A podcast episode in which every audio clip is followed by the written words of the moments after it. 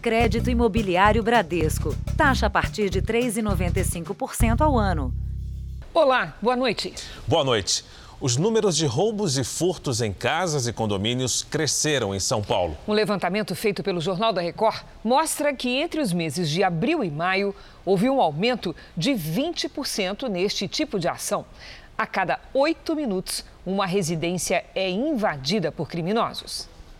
Os flagrantes nesse bairro residencial da Zona Sul de São Paulo são constantes. Uma das vítimas entrava nesse escritório de advocacia. Assusta demais, nós estamos num, num momento assim de total insegurança, todo mundo foi embora.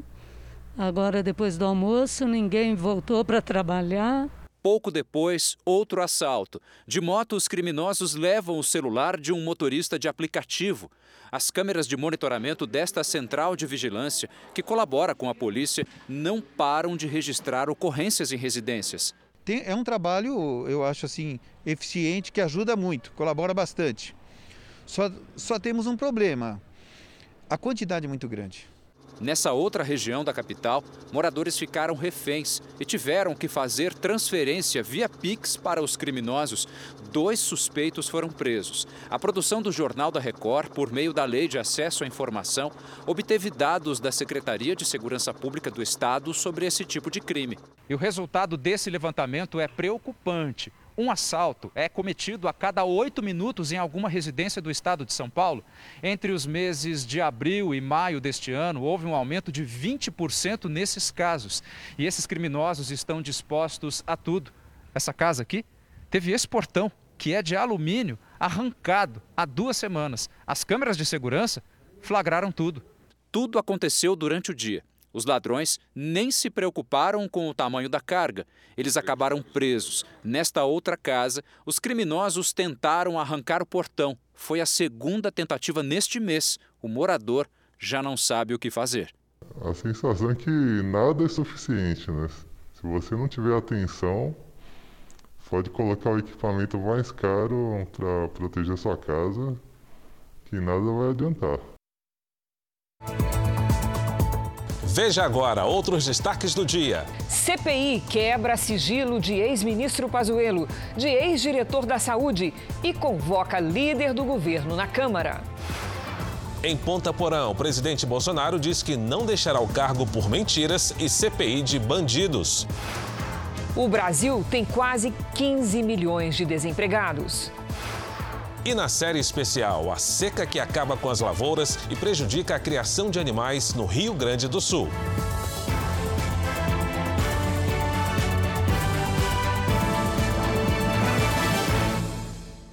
Oferecimento Open Finance Bradesco. O poder de experimentar o futuro.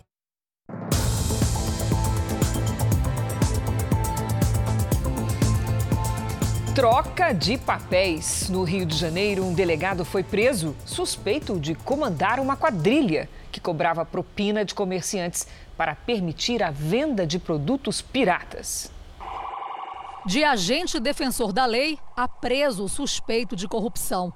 Segundo o Ministério Público, Maurício Demétrio, titular da Delegacia do Consumidor do Rio, comandava uma organização criminosa enquanto esteve à frente da Delegacia de Repressão à Pirataria, de 2018 até março desse ano. Ele foi preso em casa, num bairro nobre do Rio. Lá foram apreendidos 300 mil reais em espécie, relógios e carros de luxo. A operação ainda prendeu outras cinco pessoas, quatro delas também policiais civis. A quadrilha é suspeita de cobrar propina de lojistas de Petrópolis, na região serrana, para permitir a venda de roupas falsificadas. Pela denúncia, cada lojista era obrigado a pagar 250 reais por semana, que seriam repassados para os policiais sob pena de represálias por parte dos agentes públicos, como a apreensão do material vendido pelos comerciantes. Ainda de acordo com o Ministério Público, Maurício Demétrio forjou uma operação para prender o próprio colega de trabalho, o também delegado Marcelo Machado, que trabalhava na corregedoria que investigava a organização criminosa. Na época, o delegado Machado foi acusado de montar uma empresa de confecção de roupas piratas em uma galeria comercial na zona norte do Rio. Ficou de forma cabalmente demonstrada nos autos, provas digitais que foram produzidas, que ele, por meio de um perfil de WhatsApp, negociou camisas, camisas essas que depois, em conluio com um advogado representante das marcas, foram apreendidas e culminaram com a prisão em flagrante desse delegado. O Jornal da Record localizou dois funcionários do Instituto de Pesos e Medidas que se dizem vítimas de outra operação forjada pelo delegado Maurício Demétrio. Em agosto do ano passado, a dupla estava no grupo de fiscalização que autuou comerciantes que vendiam camisas falsificadas em Nova Iguaçu, na Baixada Fluminense. O material foi apreendido e, mesmo agindo legalmente, eles receberam voz de prisão e passaram nove meses na cadeia. Se tinha alguma coisa errada, por que, que só um lado foi preso, só um lado foi levado para a delegacia? E por que, que esses lojistas, já que tinham coisa errada, são testemunhas de acusação. O chefe da carceragem pergunta ao policial que está nos conduzindo: o que é isso aí? E o policial fala uma coisa que me choca: concorrência. Algemado. O delegado Maurício Demétrio negou as acusações. Disse que o dinheiro recolhido foi declarado à Receita Federal e que os relógios apreendidos pertencem à mulher dele, que é colecionadora.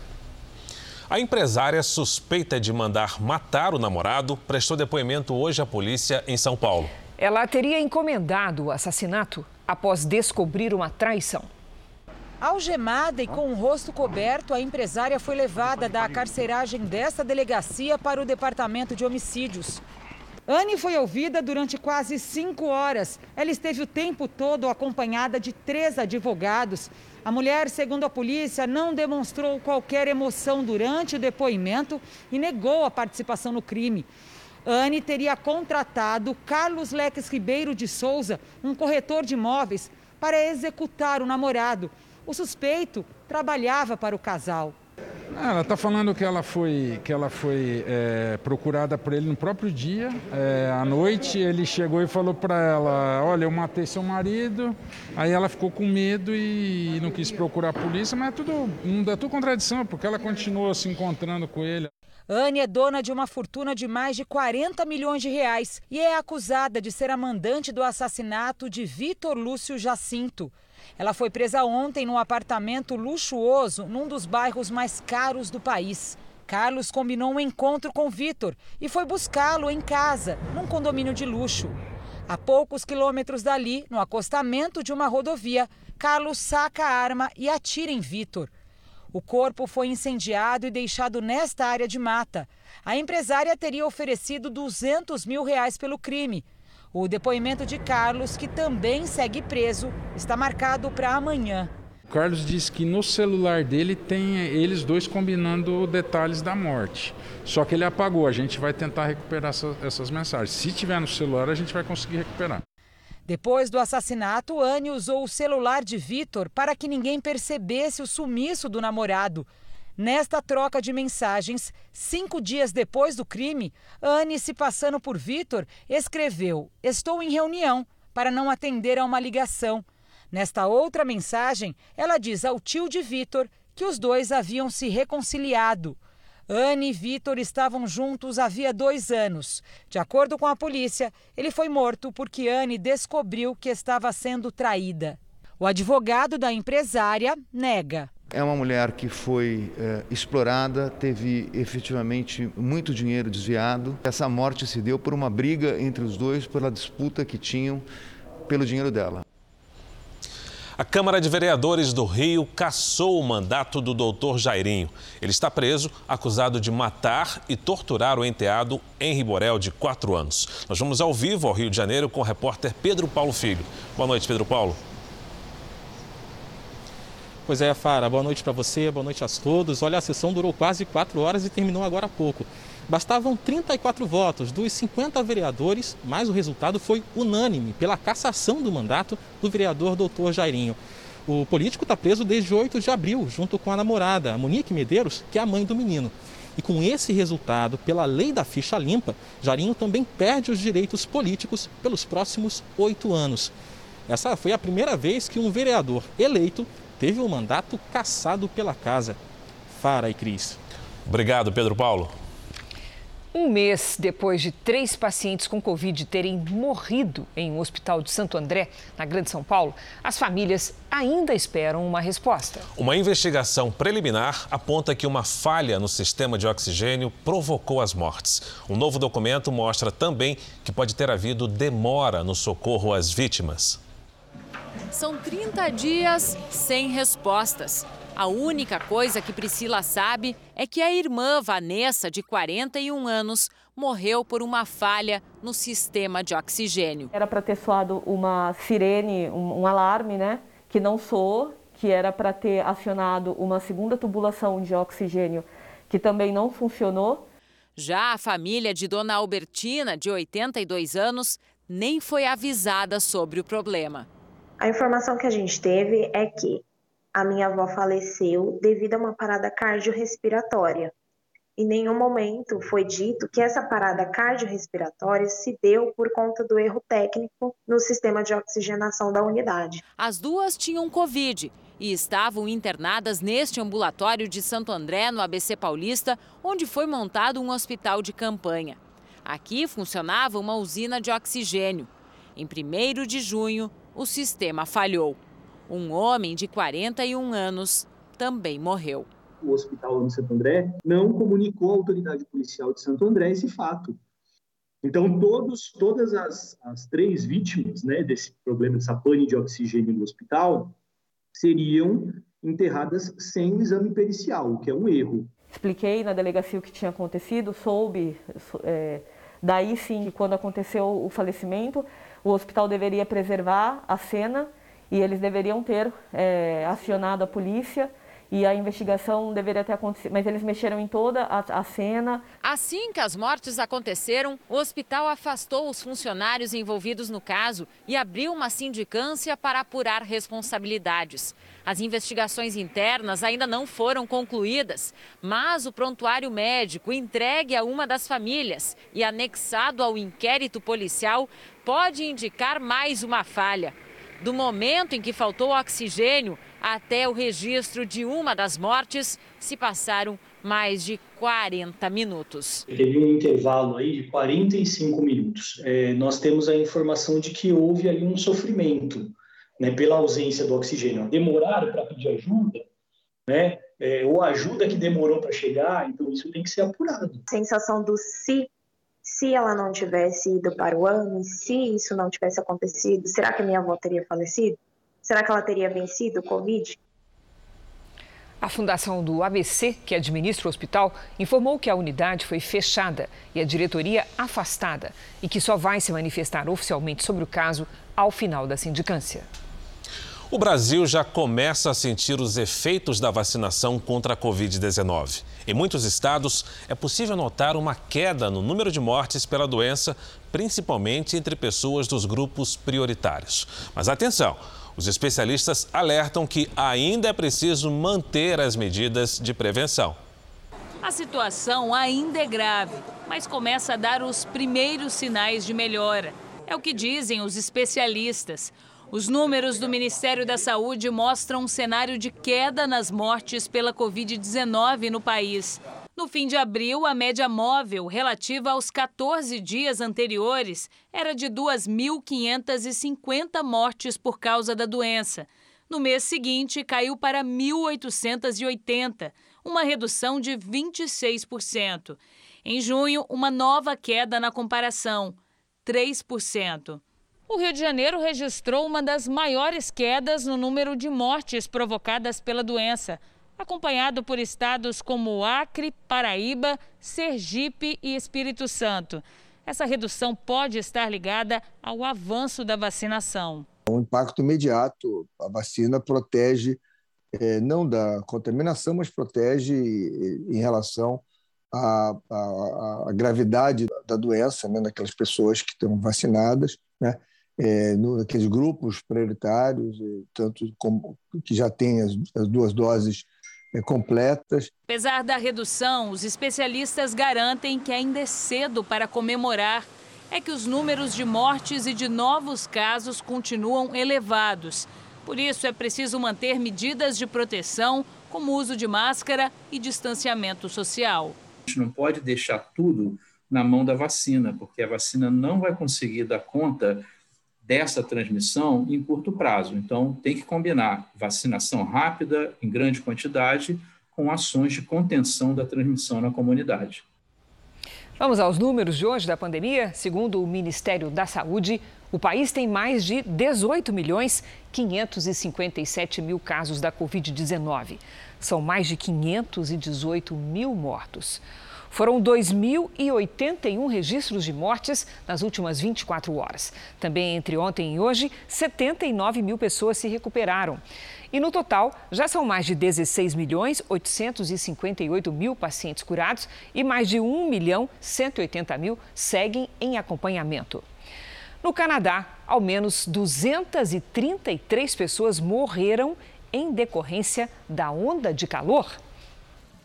O país bateu um recorde de temperatura mais quente da história por três dias seguidos. Uh, o governo da Colômbia Britânica, na costa oeste, pede que a população fique vigilante, principalmente com os idosos, grupo mais afetado pelo calor. Nos outros anos, a temperatura média da região foi de 21 graus. O calor também atinge os Estados Unidos. O presidente Biden alertou que os incêndios na Califórnia, comuns nessa época do ano, podem piorar com as temperaturas mais altas. Daqui a pouco você vai ver que o desemprego recorde atinge quase 15 milhões de brasileiros. E na série especial, a situação das famílias que recebem água só uma vez por semana.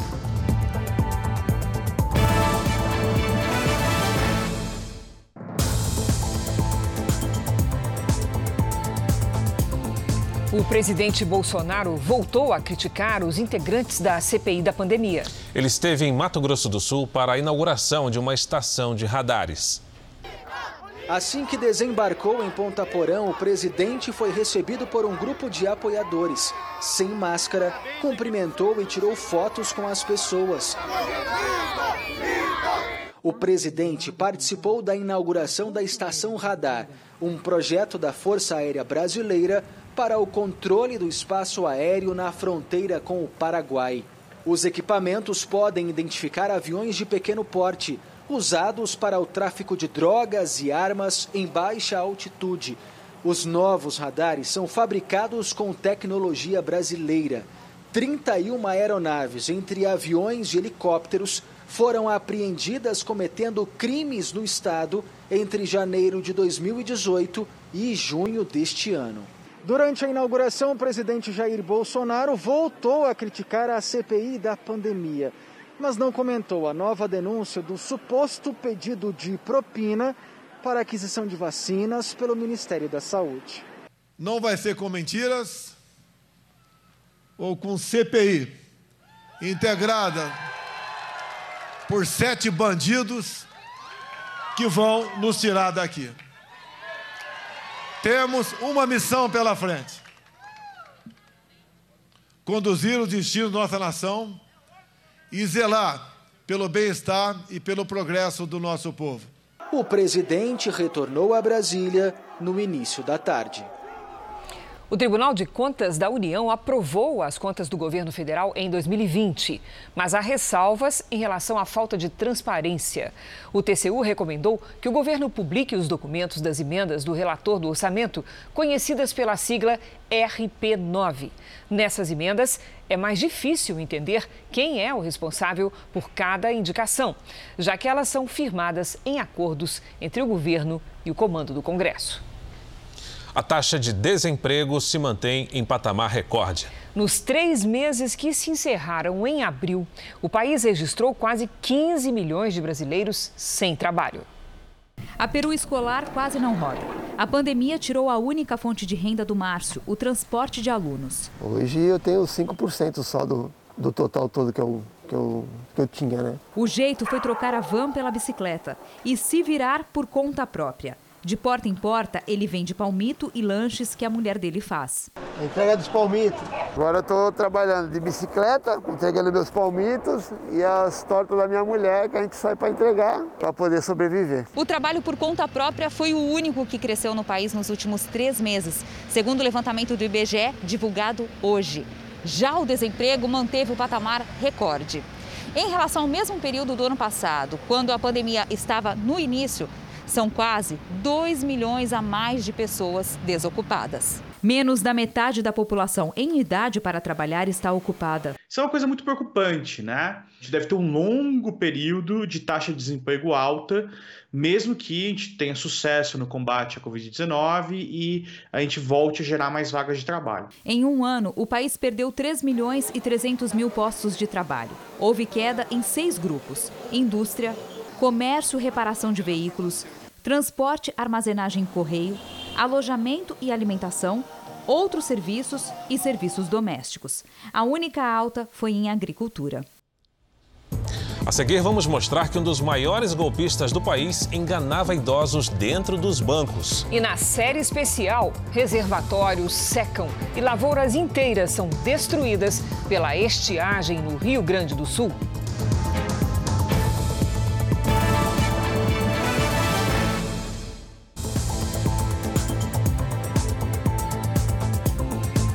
Um homem apontado como um dos maiores golpistas do Brasil foi preso hoje. Ele tinha um patrimônio milionário e havia aparecido em cerca de 50 circuitos de segurança de bancos. Ele tinha como alvo principalmente os idosos. Foi nesse restaurante sofisticado em São Paulo que Wagner Aparecido Camargo, de 32 anos, foi preso. Dois carros avaliados em mais de 200 mil reais foram apreendidos no momento da prisão. O criminoso vivia neste apartamento de luxo, que custa mais de um milhão de reais. Ele vinha amealhando um grande patrimônio no, nesses três anos de atuação. Terrenos em condomínios de luxo no interior de São Paulo, viagens a destinos é, como Dubai. Os golpes aconteciam há pelo menos três anos. A polícia flagrou o criminoso em mais de 50 imagens de circuitos de segurança de agências bancárias. Esta mostra bem a ação. O relógio marca quase 9 horas da manhã de um domingo. Um idoso está sozinho na agência. Wagner entra e escolhe o caixa ao lado. Depois, muda de posição. Dali consegue observar melhor toda a transação feita pelo idoso. Wagner disfarça, mexe no celular e anda até o balcão para pegar um envelope. Quando o cliente se prepara para deixar a agência, o criminoso o chama de volta e teria dito que uma mensagem havia sido emitida pelo banco solicitando a atualização de informações pessoais. Wagner, então, oferece ajuda ao idoso e dá o golpe. Horas antes da prisão, o golpista fez outra vítima em Rio Claro, no interior de São Paulo. Em questão de segundos, ele conseguiu transferir cerca de 14 mil reais. De acordo com a polícia, Wagner também agia com violência. Nesta agência bancária, num ponto luxuoso aqui da capital paulista, por exemplo, um homem foi abordado por ele, que estava armado e obrigou a vítima a transferir 40 mil reais. As investigações apontam que Wagner não agia sozinho e pelo menos outras duas pessoas fariam parte do esquema. Jamais aceitar ah, o, auxílio de pessoas na área de autoatendimento, principalmente em finais de semana, em que o ambiente fica mais vulnerável. Jamais aceitar sem ter o cuidado eh, de ter a certeza de que se trata da própria instituição. 10 segundos. O Grupo Fleury, que tem uma rede de laboratórios médicos, foi alvo de um ataque de hackers. A ação interrompeu o funcionamento do sistema para o atendimento aos clientes. Quem tem os detalhes dessa história é a nossa repórter Giovana Rizardo. Boa noite, Giovana. Oi, Cris, boa noite para você, boa noite a todos. Os pacientes estavam com dificuldades de pegar resultados de exames e também de fazer agendamentos desde a semana passada, quando o ataque aconteceu. Através de um comunicado, o grupo confirmou que os sistemas ficaram indisponíveis e também alertou para a tentativa de ataque externo. Ainda segundo a rede, os sistemas foram restabelecidos, o serviço foi restabelecido. De acordo com um delegado que é especialista em crimes cibernéticos, ele disse que esse tipo de ataque é um sequestro de banco de dados que paralisa o trabalho das empresas. O objetivo dos criminosos é extorquir dinheiro da vítima. Normalmente, as empresas acionam as suas equipes de tecnologia para tentar bloquear esse ataque e recuperar o mais rápido possível é, os seus arquivos através de backup e restabelecer o funcionamento da empresa. Que se a empresa sofreu esse tipo de, de ataque, que ela registre um boletim de ocorrência, até para a polícia poder mapear essa atividade criminosa. O desfecho do caso Lázaro Barbosa pode ser apenas o início de uma investigação mais complicada. A polícia quer saber se o fazendeiro que protegeu o fugitivo faz parte de um esquema criminoso que agia na região envolvendo a disputa por terras. A ex-mulher de Lázaro Barbosa deve ser indiciada por favorecimento pessoal, pois teria protegido o fugitivo. Um dos indícios fortes que já foi colocado é o fato dele ter sido achado com R$ 4.500. Alguém colocou esse dinheiro na mão dele. Aliás, colocou esse dinheiro na, na, na casa da, da ex-mulher para ele ir buscar, porque a, a ex-mulher, a, a família, não tem condição de levantar um dinheiro desse para passar para ele. O caseiro Alain Reis de Santana, preso na semana passada, não foi indiciado pela Polícia Civil. Segundo o delegado, Alain colaborou com a investigação ao contrário de seu patrão, o fazendeiro Elmi Evangelista, que tentava a todo custo atrapalhar as buscas por Lázaro.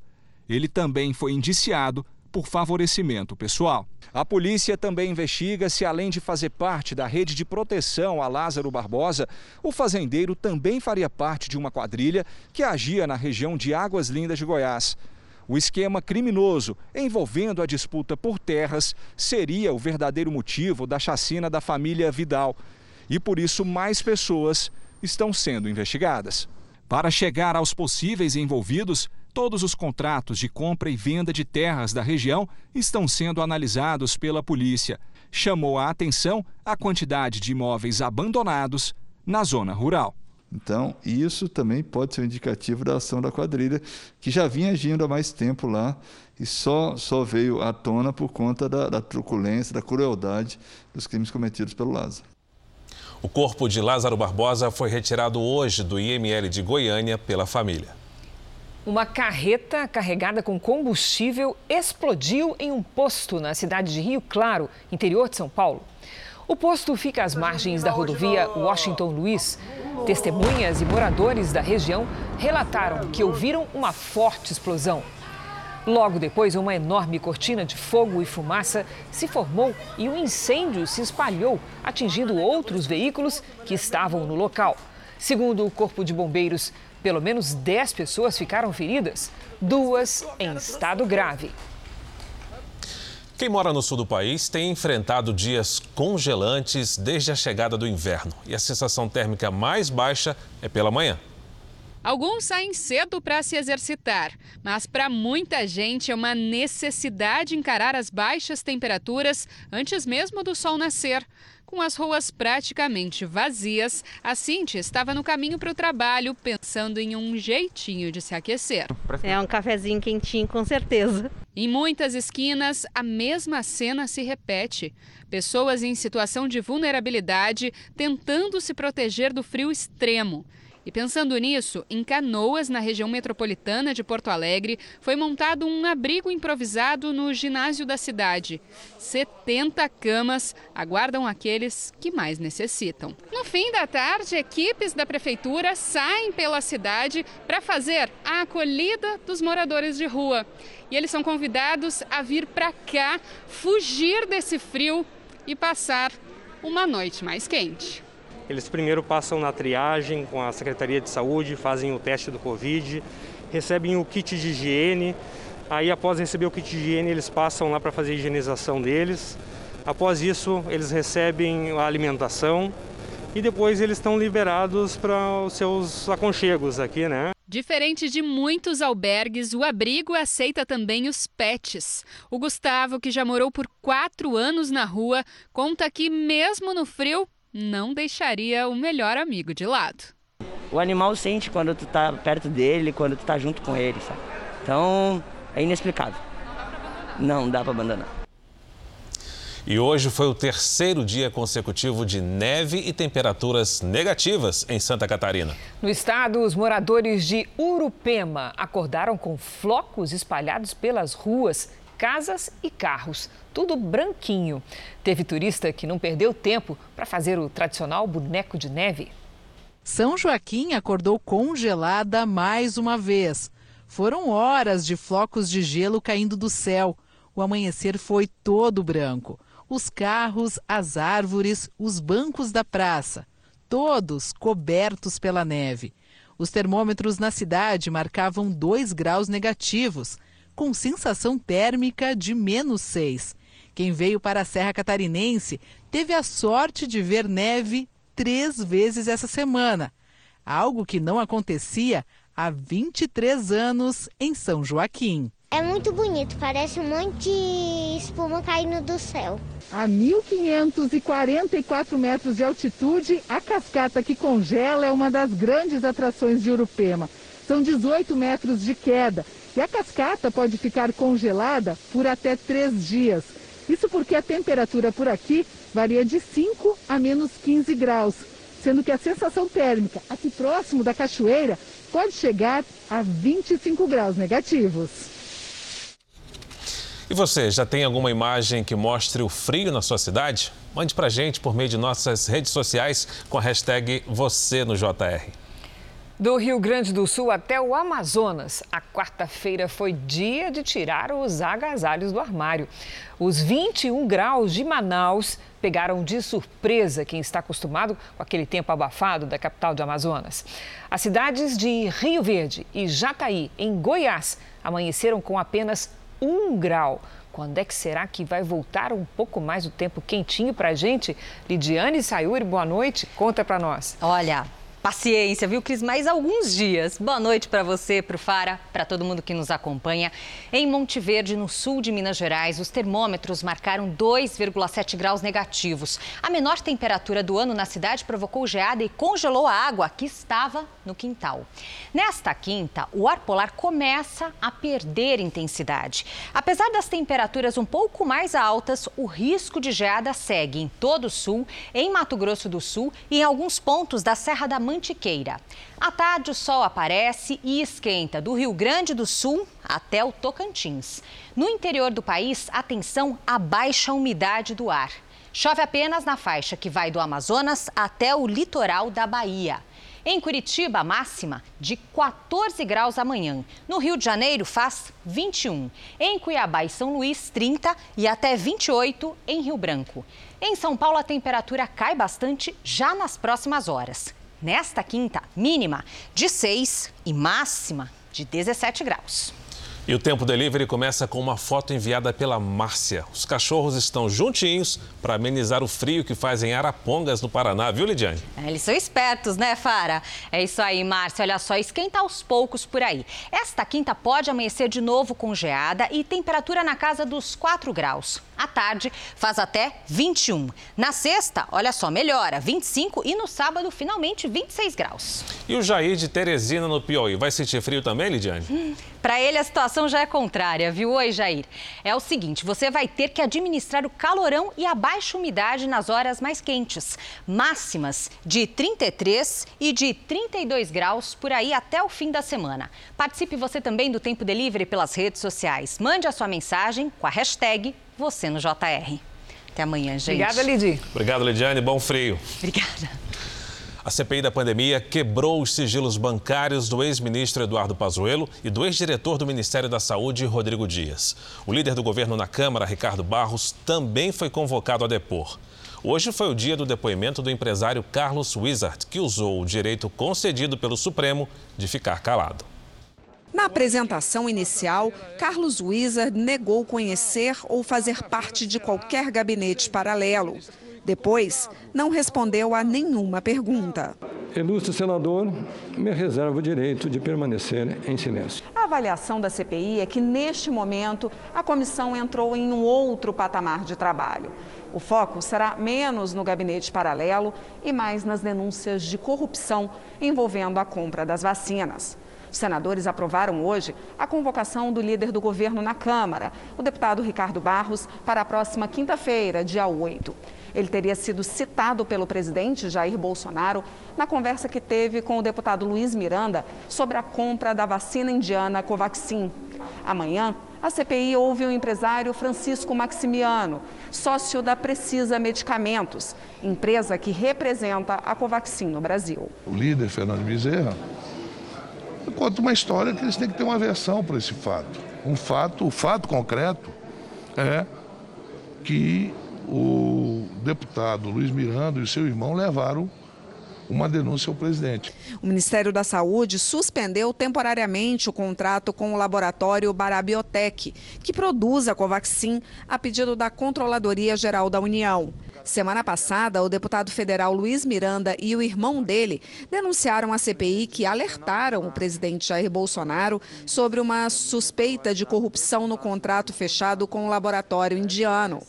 Ontem, Luiz Miranda afirmou ter recebido uma proposta de propina para não atrapalhar as negociações. De acordo com o deputado, durante um encontro com um lobista e o deputado Ricardo Barros, que é líder do governo na Câmara, foram oferecidos a ele seis centavos de dólar por cada dose de vacina vendida. A CPI ainda investiga um possível pedido de propina na compra da vacina AstraZeneca. Luiz Paulo Dominguete se apresentava como representante da Davat Medical Supply, uma empresa que se dizia responsável por comercializar a vacina e que teria oferecido 400 milhões de doses ao Ministério da Saúde.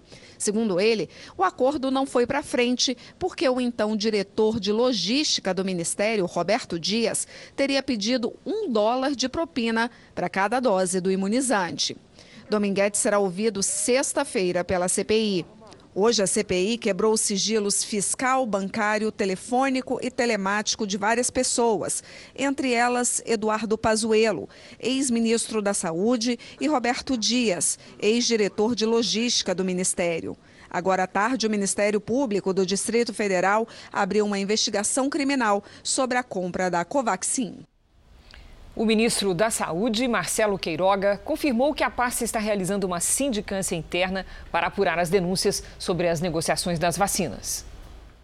Ainda ontem, o governo exonerou o então diretor de logística do Ministério da Saúde, Roberto Dias. Está sendo apurado, né? Nós instauramos uma sindicância e essa sindicância vai trazer conclusões, mas enquanto isso, de maneira é, cautelar, nós afastamos. Não se sabe de possíveis servidores. O que nós fizemos foi o que cabia para a oportunidade e a espécie. De acordo com a denúncia feita pelo representante de uma empresa médica, Roberto Dias teria pedido propina para a aquisição de vacinas AstraZeneca Oxford por parte do Ministério. Ele estava no cargo desde o início do governo Jair Bolsonaro, nomeado pelo ex-ministro Luiz Henrique Mandetta. O líder do governo, Ricardo Barros, negou que tenha feito a indicação de Roberto Dias. O parlamentar, que também teve o nome ligado a supostas irregularidades na compra da Covaxin, não acredita que está sendo alvo do chamado fogo amigo, quando a denúncia é feita por integrantes da própria base aliada. Em conversa comigo hoje de manhã, Ricardo Barros negou a intenção de deixar a função de líder, mas lembrou que o cargo é do presidente Jair Bolsonaro. Em nota, o laboratório AstraZeneca negou possuir intermediários para a venda de vacinas no Brasil.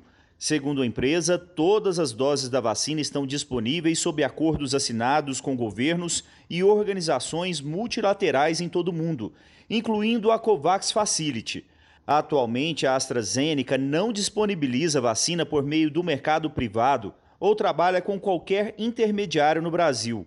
Todos os convênios são realizados diretamente via Fiocruz e governo federal. Essa não é a primeira denúncia envolvendo o nome de Roberto Dias.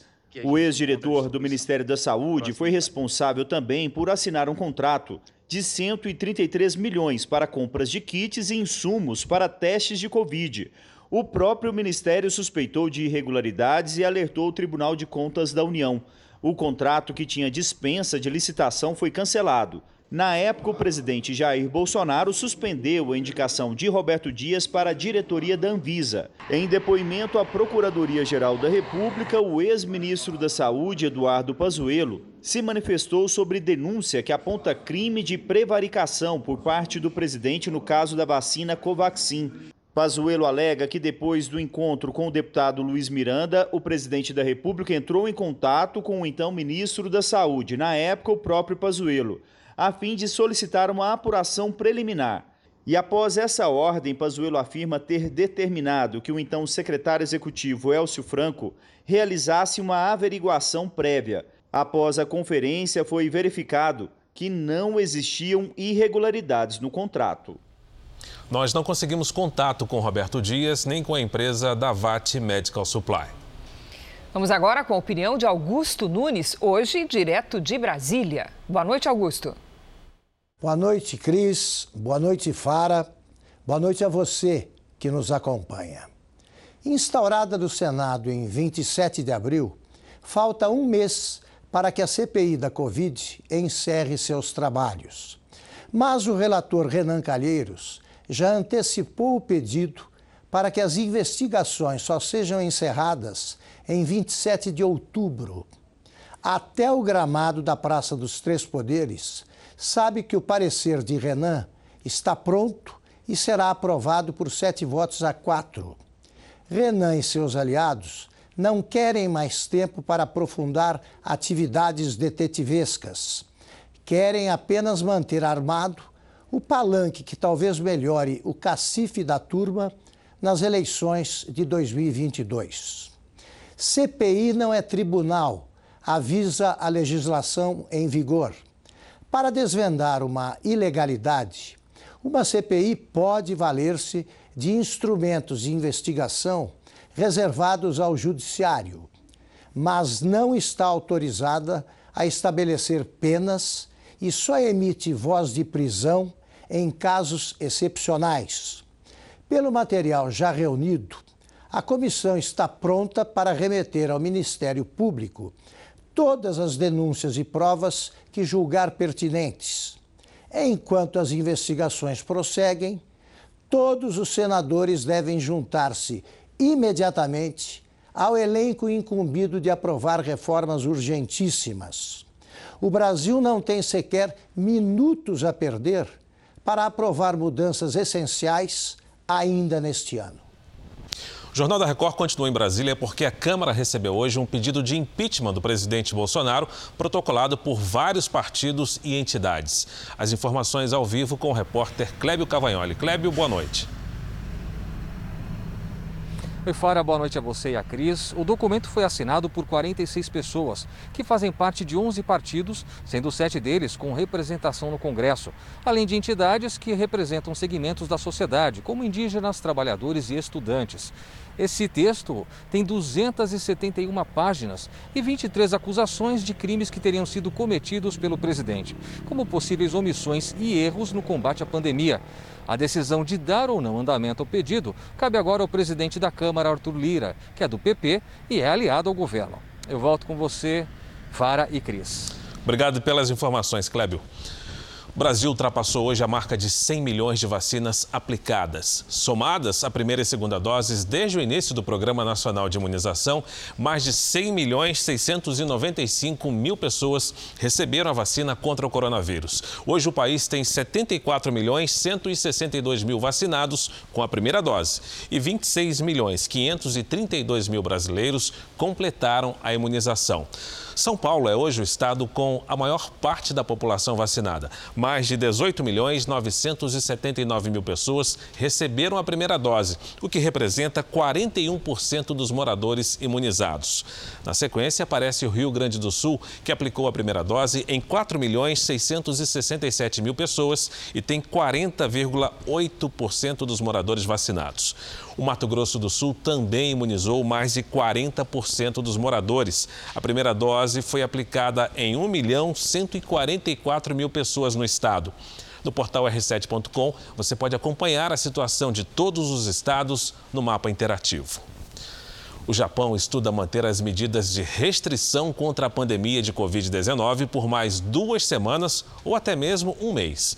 Isso pode impactar as Olimpíadas de Tóquio. Quem conta pra gente os detalhes é a nossa correspondente Silvia Kikuchi. Bom dia para você aí, Silvia. Oi, Fara, Cris. Se as medidas de restrição forem estendidas até o início da Olimpíada em 23 de julho, o número máximo de espectadores pode cair de 10 mil para 5 mil em cada local dos Jogos. O governo investe na vacinação em massa para evitar a propagação do coronavírus. O distrito de Sumida, onde vão ser realizadas as competições de boxe, abriu mais quatro centros de imunização. Ele fica na região metropolitana de Tóquio. Até agora, 23% dos japoneses já tomaram a primeira dose da vacina e 12% estão completamente imunizados. Fara, Cris. Obrigada, Silvia. E agora a nossa série especial. No Rio Grande do Sul, a falta de chuva seca os reservatórios e provoca impactos nas lavouras e na criação de animais. 19 cidades, a maioria no norte do estado, decretaram estado de emergência. Algumas estão com torneiras secas há mais de dois anos. O barulho dos motores virou uma esperança para quem tanto aguarda por ajuda. Em muitas cidades do norte do Rio Grande do Sul, o vai e vem dos caminhões-pipa virou rotina.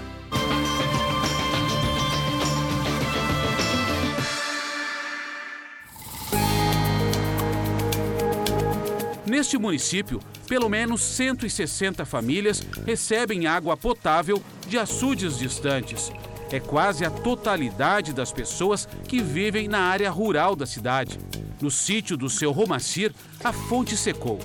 A água para ele, a mulher e o filho beberem chega uma vez por semana nos veículos fretados pela prefeitura. São mil litros suficientes para quatro dias. Se acostumar, a gente não acostuma, né? A gente vive, convive com isso aí. Mas acostumar mesmo, não. Não tem como, né? Não tem como, porque a água é tudo, né, no caso. Hein? Agora já faz o quê? Uns um ano mais ou menos que está bem apertado, ou dois anos, porque não, não, faz tempo né, que não dá uma chuva boa, que aumenta uhum, bastante, uhum. que conserva bastante água, né? O milho perdido, todo o milharal, consumido pela seca, pela falta de água. Como é que faz diante de uma, de uma realidade ah, dessa? Fica complicado, tu planta, né, para tirar o sustento e daí acontece isso aqui, ó. Falta tem o milho chuva. que ficou no pé porque não, é. não desenvolveu. Aí, ó, não, não tem milho, ó. é só o sabugo e é xoxa, né? não granou para falta de umidade. O sítio do norte do estado é um exemplo em pequena escala. Mas no Rio Grande do Sul, o cultivo de grãos como trigo, soja e milho tiveram perdas superiores a 60% em dois anos.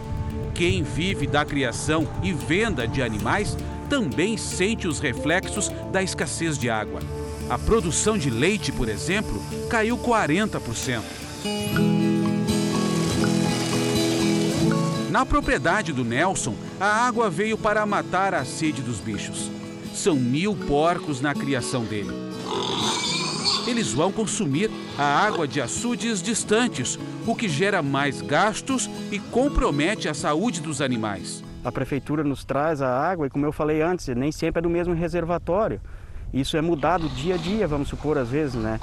Então não é uma água, não, não, cheia, não é uma água de qualidade para a gente dar para os suínos e isso tem quebra lá na frente. Por causa da estiagem, os prejuízos econômicos só no município de Palmitinho ultrapassam os 30 milhões de reais. As chuvas dos últimos dias trouxeram um pouco de alívio. É a chamada seca verde, que devolve a cor à região, mas não acaba com a falta de água nos reservatórios. Este está com apenas 10% da capacidade. Está bem abaixo do nível normal, então é uma consequência desses dois anos e meio a três anos que a gente vem enfrentando esse período de estiagem. O Rio Guarita abastece quatro municípios do norte gaúcho e garante também água potável para as áreas urbanas das cidades. Os moradores aqui da região me falavam que o rio subiu bastante há cinco anos. A água atingiu essa pilastra aqui, ó. Mas desde então, a água vem baixando, vem se afastando cada vez mais. É preciso caminhar pelo menos uns 30 metros para chegar no rio. Seu Onofre vive às margens do rio há mais de 70 anos. Apaixonado pela música e pela natureza, faz anotações em antigas cadernetas. o volume da água do rio ano após ano, dia após dia, é registrado por ele. Segundo seu Onofre, já teve secas piores, mas década após década, o volume de água é menor. A de 48 foi pior que essa aqui? Mas Deus, o livro, quantas vezes pior. Nesse rio não tinha, não tinha usina como tem lá em cima, está mais escasso, falou bem. E os dados oficiais não desmentem as anotações na caderneta do seu Onofre. Desde os anos 40, o Guarita recuou mais de 60 metros até o nível que está hoje. Mudanças notadas também em cidades vizinhas. Caiçara, a 500 quilômetros de Porto Alegre, tem menos de 5 mil habitantes. Chegou a ser um dos maiores produtores de fumo do estado. O cultivo necessita das águas da chuva, mas sem os pingos que caem do céu, as áreas plantadas encolheram comparado com 2019. Volney teve que se reinventar. Apostou no cultivo de bananas e num sistema de irrigação que vem do rio Uruguai, que fica a 300 metros da plantação. A realidade nossa não era nada fácil, né? A gente ficava muito à mercê de, de estiagens temp, uh, esporádicas, né? Que acontecem muito na nossa região aqui, que já é tradicional, né? Com a ajuda desse sistema, ele produz 30 mil pés da fruta. Mesmo assim, a falta d'água ainda deixa marcas com a falta d'água e a, e a falta de enraizamento, ela não consegue segurar o peso do cacho e acaba tendo que ser escorada, senão ela acaba tombando, né? Uma seca diferente que se esconde nas folhas ainda verdes da região. Jornal da Record termina aqui. A edição de hoje na íntegra e também a nossa versão em podcast estão no Play Plus e em todas as nossas plataformas digitais. E à meia-noite e meia tem mais Jornal da Record. Fique agora com a novela Gênesis. A gente se vê amanhã. Até lá. Uma excelente noite para você e até amanhã.